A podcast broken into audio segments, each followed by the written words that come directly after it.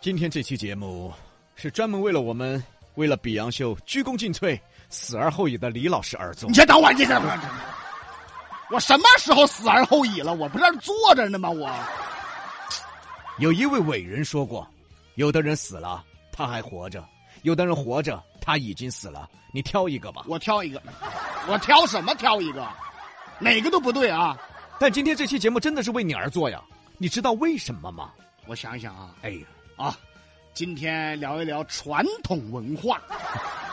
今天咱们聊一聊丑陋奇怪的东西。你看这这，我跟你说，最近我上网啊，发现了很多奇奇怪怪的东西。哦，比如说有什么呀？我的搭档，哎呀，这这我的这搭这，档，李哥，哎，你死而后已吧！你干什么？夸你呢？你后死而后已吧！你开个玩笑嘛。比如说，我最近上网看到一个什么啊，一看就能把娃娃吓哭的娃娃，洋娃娃、哎小娃娃，哎那个本身就是小娃娃喜欢耍的，哎， 结果他是专门吓小娃娃的，哦对嘞，那买来做啥子？就跟现在的看喜剧是为了让人笑，结果看了让人哭一个道理是现在喜剧不都这个路子吗？啊，也是。你看，还有一些丑的，就是看着看着就完全吃不下去的棒棒糖就那个棒棒糖哈，啊它就跟啥子啊？它那个造型哈，啊！它就跟那个头天宿醉了吐出来的东西干了一样。哎呦我的，那就是吐出来东西干了，我觉得啊。还有长得像粑粑和青蛙的混合体面包，呃这面包师经历了什么？以前应该有很痛苦的童年吧？我觉得他遭青蛙咬过，然后拽到粑粑里面去了。哎，我怎么突然想起人呢、谁呀？思雨啊，为啥呀？他就爱这些东西啊。啊，他吃糖都是吃什么臭袜子味儿啊，旧绷带味儿啊。呕吐味儿啊！啊，他吃糖都吃这个，还有什么呢？被这个油啊给炸成了一个鬼脸，嗯，然后还在往外吐呕吐物的曲奇饼干。爪子这儿在，咋都都跟那个吐出来的东西刚起了呢？啊，现在最令人匪夷所思的是，他们的冰箱里还收藏了一个雪人。这个雪人的牙齿是一个孩子奶奶的假牙。吓不吓人？这都怎么想的？这都是我觉得这假牙可能这辈子都没想到，自己居然给雪人当了假牙。这奶奶可能这辈子也没想到，自己的假牙居然被雪人给征用了。当然，除了这些没有生命的呀，我还在网上发现了一大部分长相奇怪的猫猫狗 狗。比如说长得像鹦鹉的哈士奇，哦，这是怎么长的啊？主要是那个眼睛珠珠儿啊啊，只有一个小点点啊，就跟恩儿一样。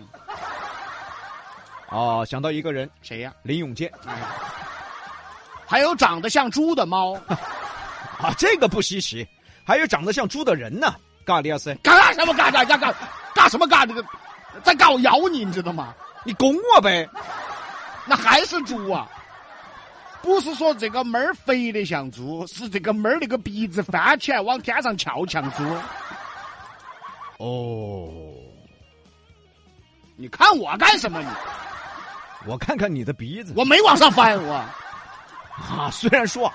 总感觉这些动物啊，经历了什么惨痛的童年，但是你看久了呢，也觉得是丑乖丑乖的。哎，毕哥这个话说对了嘛？嗯，其实那些丑的不是丑，只是人家走着不寻常的路，哎人，家的特点。对，你又看我， 你啊，对的嘛，我们这些不管咋个说嘛，还是丑乖丑乖的。对，我刚才就在观察李老师不寻常的特 点。其实我们就是想告诉大家，这个世界上其实没有丑的东 西。真正让人讨厌的是他们丑的内心。对喽 我的妈呀，找到出路了，感觉。 终于得到认可了。 但是话又说回来哈，那些长得好看点的人呢，其实会让人第一眼就确实会产生好感。对了嘛，举个例子吧，就说面试这个事儿吧。你要说女孩长得好看的面试，那面试官肯定是这样的：嗯、这位未来的同事啊，你介绍一下自己都。未来了，都 都定下了，是不啊是？介绍一下，人家今天面试，人家稍微有点嗯哎点，人家紧张，人家有点，嗯，保安，保保安，这玩意儿怎么混进来的？这这什么这玩意儿？你先演个好看的，演好 看的先。啊、我我演得出来吗？你看，所以是电台呢。啊，啊，你你你今天有点紧张。哎呀，没得啥子，我们就当随便聊会儿天，你说会儿自己的爱好嘛。哎呀，对我平时的爱好啊，就是睡觉。哦，睡觉好啊，好的睡眠才有助于好的身体啊。你被录取了你，先等一会儿，你先等。不用问了，哎，这个面试官就是 你。什么就录取了？这长得好看嘛。你看我说是你吧。那么一个不好看的，就跟我似的人去面试呢？呃，这位，下一啊关。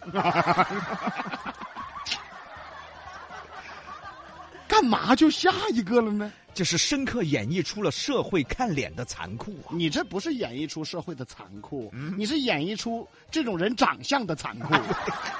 你好歹问几句，面试好歹走走流程。啊，走个过场嘛，哎啊，问几句，问几句。是，是是，嗯、这位啊不，是刚才不是未来同事吗？这回怎么没这个词儿了？啊，你自我介绍一下嘛。哎呀，有点有点有点紧张。下一个，这这这又下一个。那那你有啥子爱好啊？人家平时喜欢跑步、健身，看一些科普的书籍，爱读书，爱运动，爱音乐啊，喜欢增长自己的见识。好，下一个，哎，你先等会儿，你怎么？怎么了？我这爱好这么健康的，怎么就下一个了？那刚才那个只喜欢睡觉的，怎么就录取了？哎呀，这位朋友啊，由于你爱好太多，我很怀疑你不能把全部的精力放到工作中。好，下一个啊，你觉得你说的还挺有道理的是吧？啊是啊，他干其他去了，他怎么工作呀？ 太残酷了！你想人家那个睡觉睡睡饱了就来工作了，对吧？ 是你就喜欢这个所以不得不说呀啊啊，啊？特别是现在呀，怎么？抖音出现了很多长相甜美的小姐姐之后啊，似乎好看还真的可以当饭吃了，我们再拿我和李老师出去和别个吃饭来说嘛，这个真正的啊各位啊，啊，我们的客户就喜欢跟比哥摆龙门阵。这倒是喝酒的时候感觉像老朋友啊啊，推杯换盏，兄弟伙啊。啊，这倒是，而且那个说话的语气都不太一样。比如说跟比哥说话就是，哎呀，比哥的嘛，来来来来，我给你倒酒，倒满哦，来我们喝一杯。比如说和李老师说话就是，呃，杨哥，那个你你就自己倒酒喝，服务员打 包，我个人装起回去吃 哈。但是在这里要说个公道话。